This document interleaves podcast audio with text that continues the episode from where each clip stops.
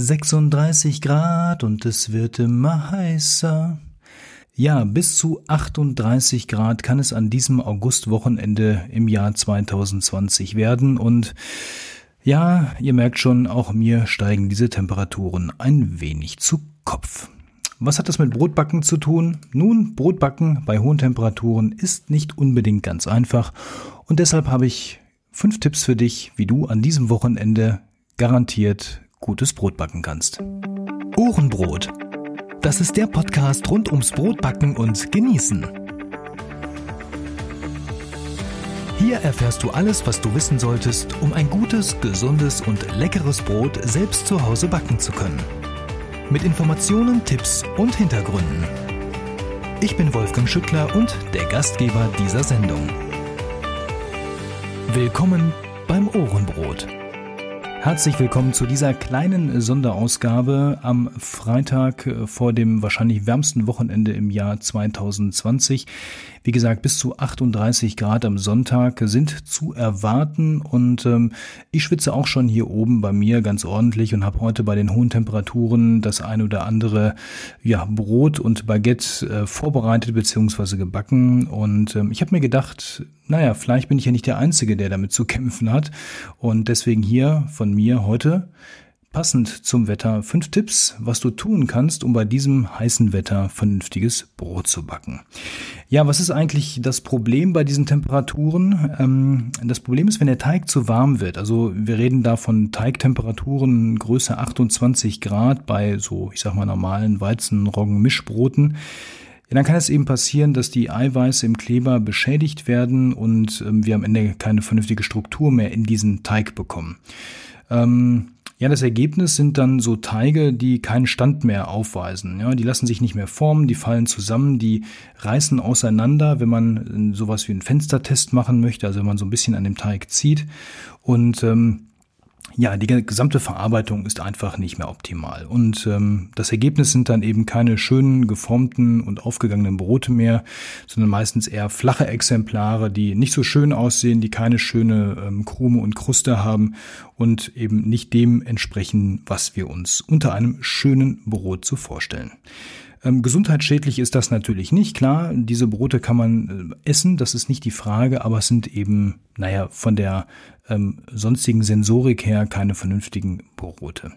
Einzige Ausnahme, was die Temperatur angeht, sind vielleicht reine Roggenschrotbrote, die ausschließlich mit Sauerteig getrieben werden.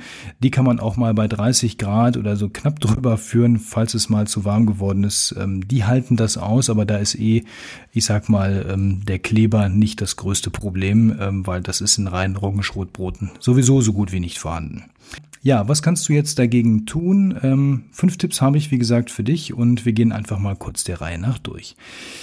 Ja, als erstes, ähm, das Allereinfachste ist, nimm richtig kaltes Wasser. Ja, also die Schüttflüssigkeiten, egal ob das jetzt eben normales Leitungswasser ist, ob das Milch ist oder ob das andere Flüssigkeiten sind, die müssen richtig gut kalt sein. Ähm, klar, frische Milch steht sowieso im Kühlschrank, das ist keine Frage, aber auch das normale Wasser ähm, kannst du einfach vorher abmessen oder nimmst einfach mal so ein Liter Wasser, stellst ihn in den Kühlschrank mindestens eine Stunde, so dass er von der Temperatur her einigermaßen runterkommt. Also bitte nimm kein Wasser aus dem Hahn, auch wenn du es minutenlang laufen lässt und denkst, ja, jetzt habe ich ja richtig schönes, äh, kühles Wasser aus der Leitung. In der Regel sind die Rohre im Haus ähm, an solchen Tagen schon so aufgeheizt und auch das Wasser an sich ist nicht so kalt wie im Winter, ähm, dass du garantiert hier zu warmes Wasser haben wirst. Ja, also nimm kaltes Wasser aus dem Hahn, stell es für eine Stunde in den Kühlschrank, dann hast du gut temperiertes Wasser. Ja, das zweite ist, ähm, auch die anderen Rohstoffe zu kühlen, allen voran das Mehl. Ja, ähm, hier kannst du einfach hergehen, nimmst das Mehl, wiegst es vorher schon mal ab und stellst auch das für eine Stunde oder zwei in den Kühlschrank. Bitte gut abdecken, nicht, dass äh, die Gefahr noch hier besteht, äh, dass das Mehl irgendwelche Fremdgerüche oder so annimmt. Die wollen wir natürlich nicht im Brot haben. Also einfach was drüber packen, ja, oder in eine Tupperdose oder so und dann ab damit in den Kühlschrank. Generell kann Mehl im Kühlschrank sehr gut gelagert werden, wenn es wie gesagt gut verschlossen ist, ähm, denn Mehl mag es sehr gerne kühl. Ja, das ähm, gilt übrigens generell im Sommer ähm, und das ist dann im Prinzip auch schon der ähm, dritte Punkt.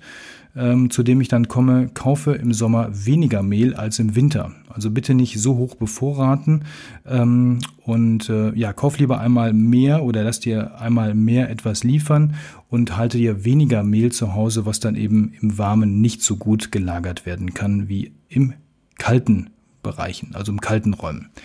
Wenn du einen richtig kalten Keller hast, dann ist das natürlich kein Problem, dann lagerst du das Mehl dort, aber achte darauf, dass der Keller auch trocken ist. Ja, wenn du einen feuchten Keller hast, weil du vielleicht einen alten Keller hast, ähm, dann ist das nicht so gut, wenn du das Mehl dort lagerst, zumindest wenn du das in den normalen Säcken machst, in diesen Papiertüten, weil dann zieht dein Mehl Feuchtigkeit und auch das kann dem Mehl dann schaden.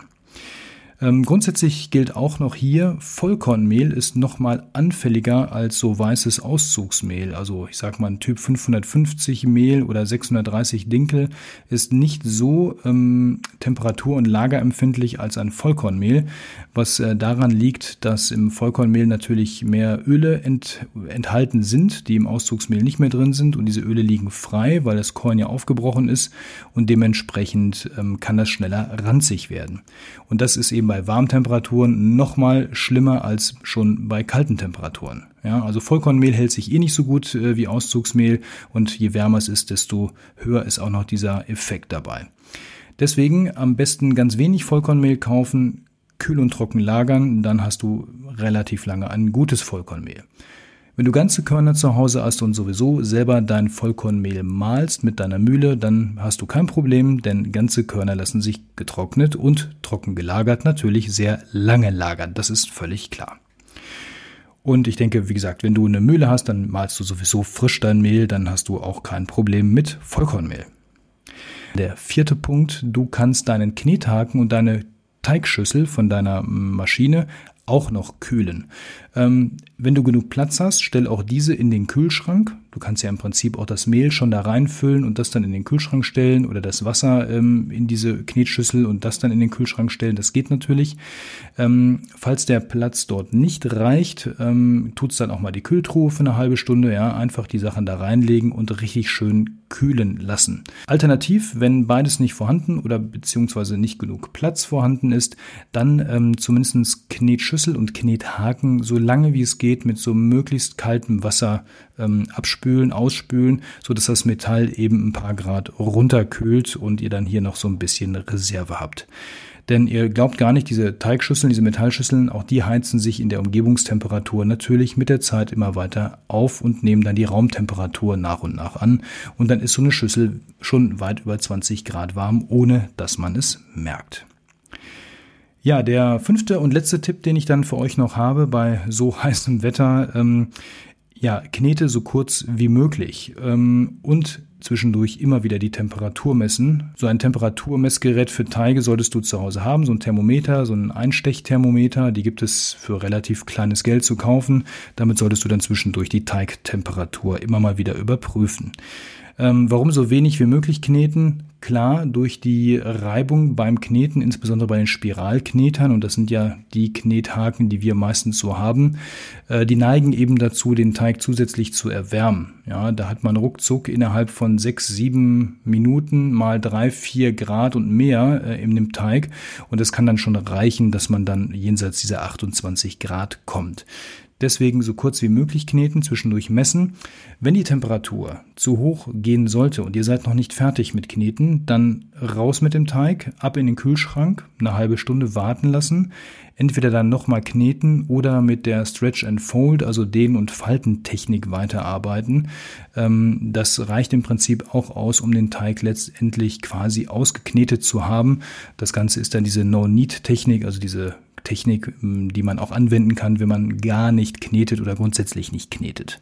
Ja, das wie gesagt kannst du machen. Ähm, das sind die fünf Tipps, die ich für dich habe, wenn du bei diesem heißen Wetter ein ordentliches Brot backen möchtest. Ja, vielleicht fallen dir ja auch noch ein paar Tipps ein. Womit hast du denn gute Erfahrungen gemacht bei diesem warmen Wetter? Ähm, schick mir die gerne als Kommentar hier unten in den sozialen Netzwerken einfach zu der Folge oder schreib sie mir an post.ohrenbrot.de. Ja, das war's für heute. Das war die kleine Special-Sendung zum Wochenende, die Special-Folge.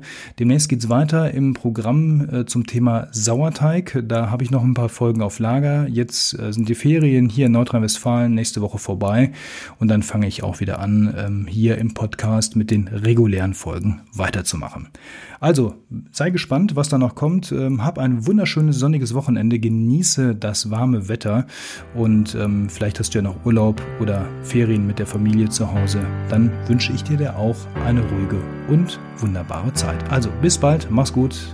Dein Wolfgang und denk dran, Krümel sind auch Brot, egal bei welcher Temperatur.